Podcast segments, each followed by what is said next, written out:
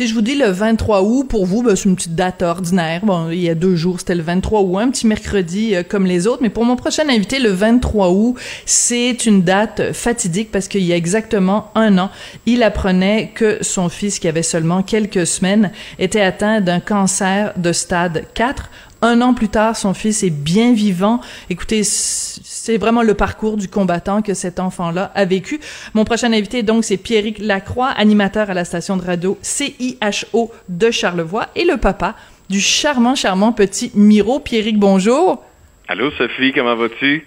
Ben moi je vais très bien, Pierrick. On a travaillé ensemble dans une autre radio, dans une autre vie il y a quelques années de ça. Écoute, quand j'ai euh, lu l'histoire de ton fils, vraiment le cœur m'a serré. Raconte-moi pour commencer ce qui s'est passé dans ta vie le 23 août 2019. Ben, le 23 août 2019, faut dire que euh, ben Miro a eu une euh, méningite bactérienne aux premières semaines de sa vie. On est sorti de là et par la suite, quelques, quelques jours plus tard, une semaine tout au moins, euh, ben, on a reçu un appel du CHUL nous disant il faudrait faire des prises de sang. Il y a quelque chose d'anormal. Le taux d'enzyme dans son sein est assez élevé. Euh, problème de foie, peut-être. Donc, revenez à, revenez à l'hôpital. Donc, ma, Mariam, ma copine, euh, est partie de, de, de, la région de Charlevoix pour se rendre au CHUL et dans les alentours de midi, là, un vendredi, le 23, on a reçu le diagnostic comme quoi Miro avait euh, un neuroblastome, qui est une tumeur solide, la grosseur d'une euh, balle de golf euh, sur sa glande surrénale et avait des métastases dans la moelle osseuse, mais également dans son foie. C'est la raison pourquoi son foie fonctionnait pas bien et que ses, ses bilans sanguins n'étaient pas très beaux. Et à ce moment-là, ben évidemment, c'est à partir de ce moment-là, je dirais que tout a déboulé. Ça a été pour vous donner une idée, le 23 août, on a reçu le diagnostic et le 20, puis c'était un vendredi, le 24 août en matinée, un samedi matin, on a débuté à 7 heures du matin une première chimiothérapie d'urgence aux soins intensifs au CHUL. Puis, euh, puis à ce moment-là, il faut dire que les, oncologues étaient en étaient en congé en fin de semaine. Il y a peu d'activités, évidemment, euh, la, fin de semaine. Un samedi, oui on était euh, on était le, samedi en train d'administrer une chimiothérapie quand même assez sévère à notre enfant de, de, deux ben, un, peu moins de deux mois. Fait que ça a été très euh, ça a été très émotif cette fin de semaine là et euh, ben on a passé à travers le, ce processus là pour évidemment faire fondre la masse et essayer de diminuer le nombre de métastases dans, dans son foie puis à partir de ce moment là ben plusieurs traitements qui ont suivi. Alors écoute, euh, ta, ta blonde sur Facebook a euh, fait un bilan de cette année-là. Écoute, ça donne le vertige. Si tu permets, je vais lire euh, un extrait de sa page Facebook. Elle dit, en un an, Miro, donc ton fils, a reçu sept cycles de chimiothérapie, une biopsie, une opération pour enlever sa tumeur, une greffe de moelle osseuse, quatre cycles d'immunothérapie, et ce, dans des hôpitaux situés entre 200 et 400 kilomètres de la maison. Il s'est sauvé de 15 traitements de radiothérapie des dizaines de transfusions de sang, de plaquettes, de plasma. Bref, écoute, on lui a pris sa température mille fois. Il s'est fait dépister cinq fois pour la COVID-19. J'ai envie de te demander euh, comment, comme parent, on passe à travers tout ça? Euh, c'est tellement mitigé. C'est euh, vraiment des parce que autant que vous êtes vous êtes parent vous aussi tu sais, la première année de, de, vie d'un enfant, c'est la plus belle année de ta vie à la base, tu sais, parce que tu, tu rencontres quelqu'un que tu as mis au monde. Et euh, tu la vois évoluer, cette personne-là.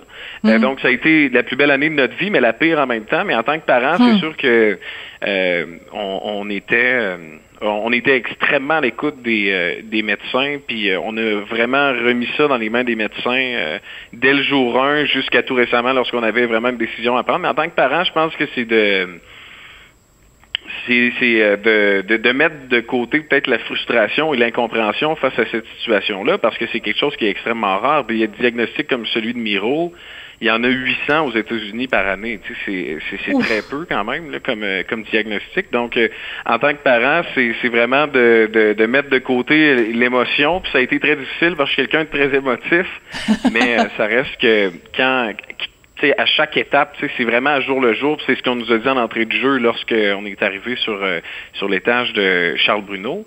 C'est vraiment à jour le jour, semaine par semaine, d'aller chercher des petites victoires dans chaque chose, comme bon, euh, les traitements de chimiothérapie ont très bien été.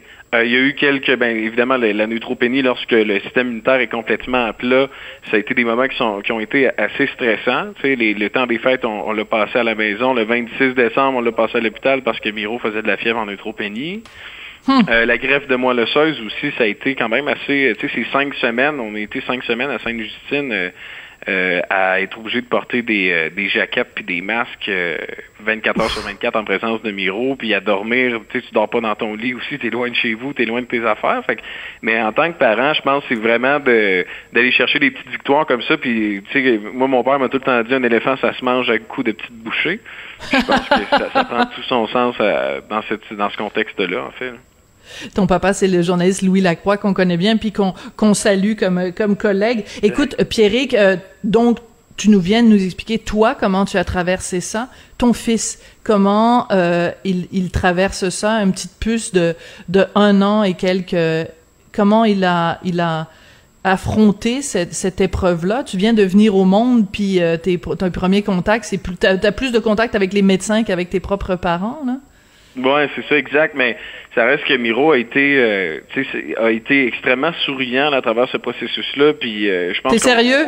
Ouais. Ouais, il a été très souriant. Puis tu sais, à la base aussi, c'est quelque chose que, tu sais, lui, il l'a tout le temps connu un peu comme ça. C'est sa réalité un peu à lui. C'est triste à dire. Il pense que c'est ça. Il pense que c'est ça la vie, être se faire piquer. ah là là, pauvre petite puce. Ouais. Mais lui il pense ça. Mais tu sais, ça, ça, reste qu'il a été extrêmement fort. Puis tu sais, là, on, on se rend compte aussi. Puis euh, comment nous on le voit, c'est qu'en début de vie comme ça, euh, euh, c'est peut-être un peu plus facile que d'avoir un enfant de 2-3 ans qui, qui marche, qui est curieux, qui court un peu mm-hmm. partout. Parce que nous, Miro, dans les premiers mois où est-ce que c'était critique puis qu'il fallait lui administrer des, de fortes doses de chimiothérapie et la grève de moelle osseuse, ben il, il marchait pas, il rampait pas, il était couché dans un lit. Fait que de, ce côté-là, on, on essaie tout le temps de voir un peu mm. plus le positif, mais on se disait parce que là, on le voit, là, il commence et là, il se met debout, il rampe, il essaye de marcher. Puis les traitements d'immunothérapie, euh, bon, on a fait le, quatrième, euh, la quatrième hospitalisation la semaine dernière, mais il y en a une qui s'en vient à partir du 14 septembre, si je ne m'abuse. Mais de plus en plus, euh, tu sais, Marianne est enceinte de 34 semaines aussi. Fait que là, ah, félicitations! Je savais pas, félicitations. Ben oui. Mais ça, à l'hôpital, ça, ça fait en sorte que là, le petit, lui, il est confiné à son lit. On peut pas le sortir de son lit, on peut pas le mettre par terre. Fait qu'il y a comme une frustration. Lui, tu sais, il, il, crie un peu, puis il pleure parce qu'il veut juste qu'on le mette par terre pour qu'il pour y laisser ah. vivre sa vie, tu sais. Mais il peut pas le faire. Mais en même temps, c'est euh, tu sais ça, ça, tire ça tire à sa fin les traitements mais ça reste que dans les prochains mois il va quand même avoir des, des bilans à faire de, de tout ça parce que c'est une rémission on parle quand même de de cinq ans des tests qui sont quand même assez euh, ben à chaque mois ben à chaque trois mois à chaque six mois des, des imageries et tout donc euh, ça, ça reste que la bataille est pas gagnée. Ben la guerre est pas gagnée mais il y a une coupe de bataille qui qu'on est assez fiers d'avoir remporté Écoute, euh, évidemment, quand on regarde la dernière année dans la vie de tout le monde, il y a eu ce grand bouleversement qu'est la pandémie. Euh, puis nous, on a des vies normales.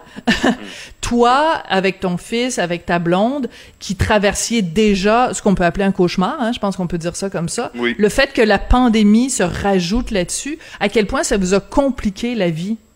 Ben nous, c'est que on, on, est parti, on était, on a été confinés à partir de début janvier juste janvier, février, mars, jusqu'à fin, jusqu'à mi-avril à peu près. Euh, parce que le système immunitaire de Miro était très bas. Et là, par la suite, au mois de mars, on voyait un peu la lumière en se disant, hey, bientôt on va pouvoir sortir un peu et tout. Ah! finalement, ben on a été reconfinés. Fait ben, c'était quelque chose à laquelle on était déjà, on était déjà les deux mêmes dedans. on se disait que au moins on avait, on s'était déjà un peu pratiqué avant.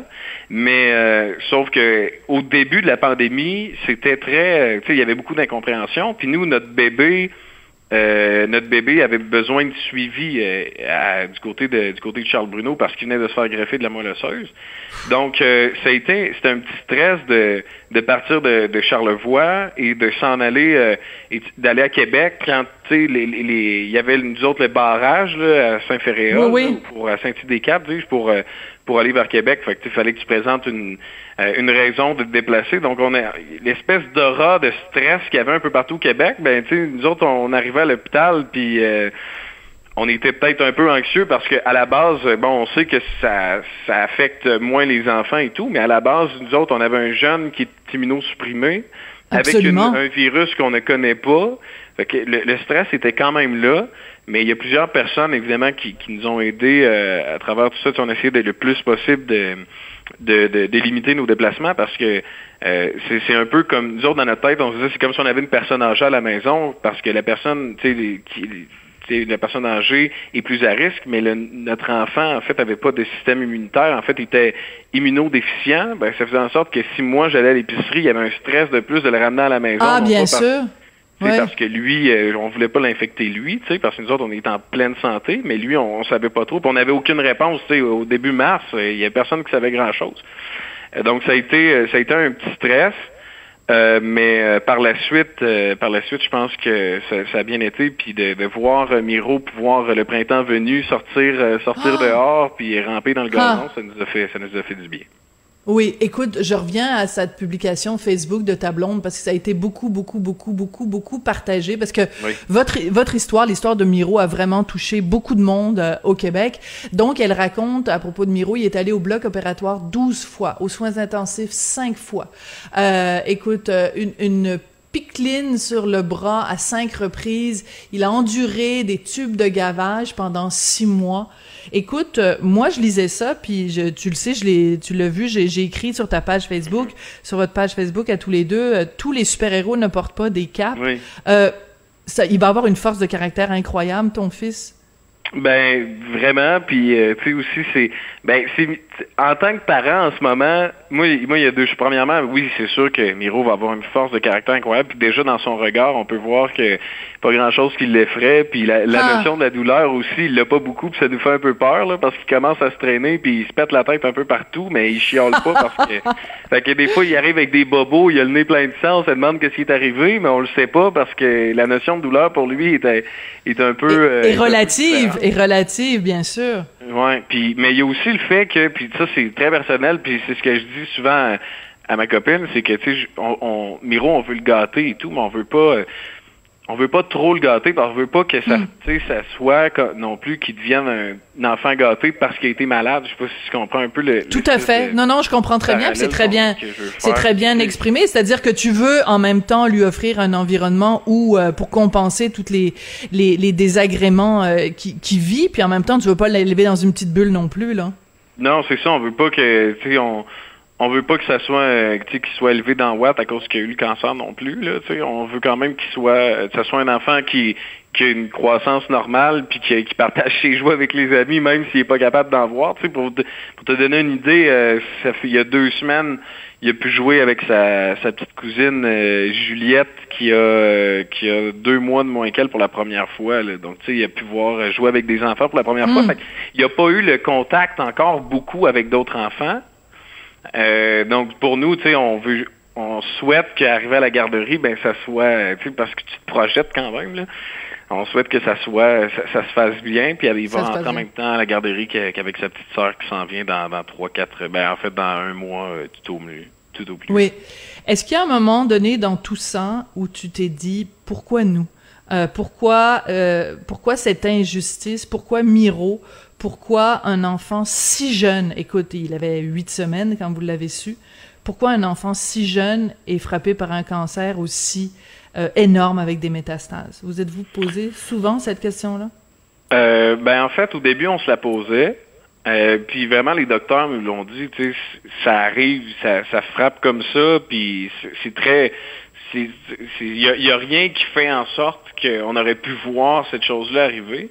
Mais en entrée du jeu, il faut dire que quand on est arrivé sur, l'aile Charles Bruno, euh, il y a des gens qui nous rencontrent aussi en disant e, essayez pas de, comprendre pourquoi non hmm. plus, parce que tu dors, tu dors pas la nuit, euh, tu te poses des questions, tu puis ils nous l'ont bien dit que on n'a pas à, parce que veux, veux pas, tu as un certain sentiment de culpabilité. Tu dis, c'est de ma faute, j'ai-tu fait de quoi de pas correct? Y a-tu quelque chose qu'on n'a pas, tu sais? Mais euh, vraiment, les docteurs nous disent, euh, faut pas, euh, faut pas penser à ces choses-là. mettez, mettez vos efforts dans, dans Miro, mm. puis dormez la nuit, parce que, tu sais, je veux dire, Miro, il y avait quand même deux mois quand il a son diagnostic. Un bébé à deux mois reste un bébé de deux mois. Là. Ça veut dire que les nuits ne sont pas tout le temps des nuits de 12 heures.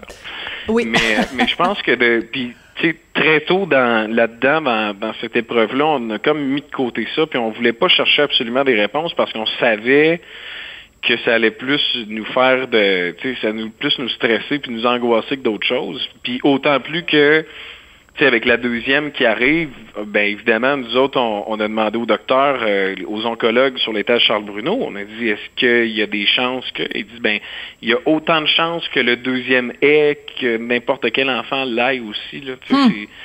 C'est très. Euh, Donc il n'y a pas, plus de, de il y a pas plus de probabilité que ta, ta fille l'ait que ton euh, juste parce que ton fils l'a eu, ça veut pas dire que vous êtes une famille qui est plus porté, disons, à avoir euh, ce gène-là, ou je sais pas, c'est c'est pas une question non, c'est ça, exact. C'est pas génétique du tout. Donc, euh, rendu là. Mais ça reste qu'il y a quand même un suivi. Puis, tu sais, je veux dire, moi, c'est quelque chose qui me stresse beaucoup, là, tu sais, de savoir que le je veux savoir si le deuxième va être en santé, tu sais, mais euh, ça reste que, tu sais, on nous dit que c'est très peu probable que ça arrive, et d'autant plus que, bien évidemment, on, va, ils nous l'ont proposé. Voulez-vous qu'on fasse une batterie de test à, la petite qui s'en vient pour, pour être sûr pour en avoir le cœur net? Puis évidemment, on a répondu oui. Là. Euh, donc, euh, ben, on, va faire ça, mais euh, je pense que ça, ça va. on est content aussi de pouvoir, de pouvoir non seulement à la chance, d'avoir la chance d'être parent pour la deuxième fois, mais aussi d'offrir une, petite sœur à, Miro, puis on a bien hâte de voir qu'est-ce que ça va lui... Euh, de quoi il va avoir de l'air avec une petite sœur. oui, c'est ça. Il va pouvoir, euh, en effet, euh, jouer avec un, autre enfant. Ça va faire toute une différence. Écoute, Miro, il a perdu ses cheveux, ses cils, ses sourcils, ses ongles, mais ses cheveux, ses cils, ses sourcils, ses ongles ont repoussé.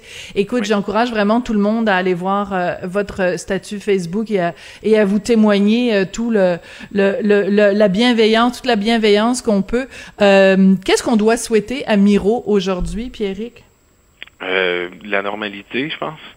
Hmm. Euh, tu sais, un petit peu de, un petit peu de normalité, euh, je pense que ça, ça, lui fait, ça, ça, va lui faire du bien dans les, dans les prochains mois, bien que tu sais, il va avoir des, des suivis qui seront faits et tout, puis, mais, mais je pense que c'est comme hier, Marianne avait un suivi parce qu'elle a terminé une, hospitalisation vendredi dernier. Il y a eu un suivi hier et là, on est à la maison jusqu'au 14 septembre à peu près sans hospitalisation, sans rien. sais, on va quand même, faut quand même le piquer tous les jours euh, pour euh, pour quatre jours encore, mais ça reste que euh, pour lui en ce moment, ben c'est de la normalité, puis on va lui en souhaiter de, de, plus en plus de la normalité comme ça parce que c'est beau de le voir jouer, c'est beau de c'est beau de le voir aussi interagir avec les autres enfants, puis on veut que ça continue comme ça. Ben, c'est ce qu'on te souhaite, c'est ce qu'on souhaite à Miro, puis ce qu'on souhaite euh, à vous deux, euh, toi et ta compagne, et avec le, le petit bébé qui s'en vient, euh, que vous soyez une belle famille avec tout le monde en santé. Pierrick, merci beaucoup d'être venu nous parler aujourd'hui, puis de nous raconter l'histoire du super-héros. Il y a Superman, il y a Batman, il y a Spider-Man, et puis il y a Miroman. exact, c'est très bien dit. Merci beaucoup, Sophie, de l'invitation, c'est très apprécié. Puis je veux aussi dire euh, un gros bravo à Marianne, euh, ma copine, parce que c'est une euh, mère exceptionnelle. Hmm. C'est une mère qui l'accompagne dans chaque hospitalisation, qui a mis un peu de côté sa vie professionnelle pour accompagner notre enfant là-dedans, parce que papa il est, au travail, mais je veux aussi souligner vraiment la, force de caractère de, Marianne, qui hmm. vraiment, j'ai rarement vu ça chez quelqu'un, quelqu'un qui est aussi aussi déterminé et aussi résiliente, puis je voulais le souligner également. Bon, tu vas me faire pleurer. Merci, Pierrick. Merci, Sophie. Pierrick Lacroix, donc, qui est un, collègue de la radio, même si on travaille pas pour la même euh, station. C'est cette histoire, je voulais absolument que, que vous l'entendiez parce que c'est l'histoire du petit Miro qui a juste un petit peu plus d'un an. Puis vous avez vu toute la liste de ses hospitalisations, de ses piqûres, de ses opérations. Vraiment, c'est un, c'est un battant et euh, sa photo est tellement craquant. Le petit Miro qui se bat contre euh, donc ce cancer de stade 4. Merci beaucoup d'avoir écouté ça. Puis restez en onde, bien sûr. Restez à l'écoute parce qu'après la pause, on va parler euh, avec euh, une spécialiste, une avocate qui pose la question est-ce que ça existe le droit à l'enfance? Tu sais, on entend souvent la phrase j'ai le droit, j'ai le droit. Est-ce qu'on a le droit d'avoir un enfant ou c'est un privilège Après la pause?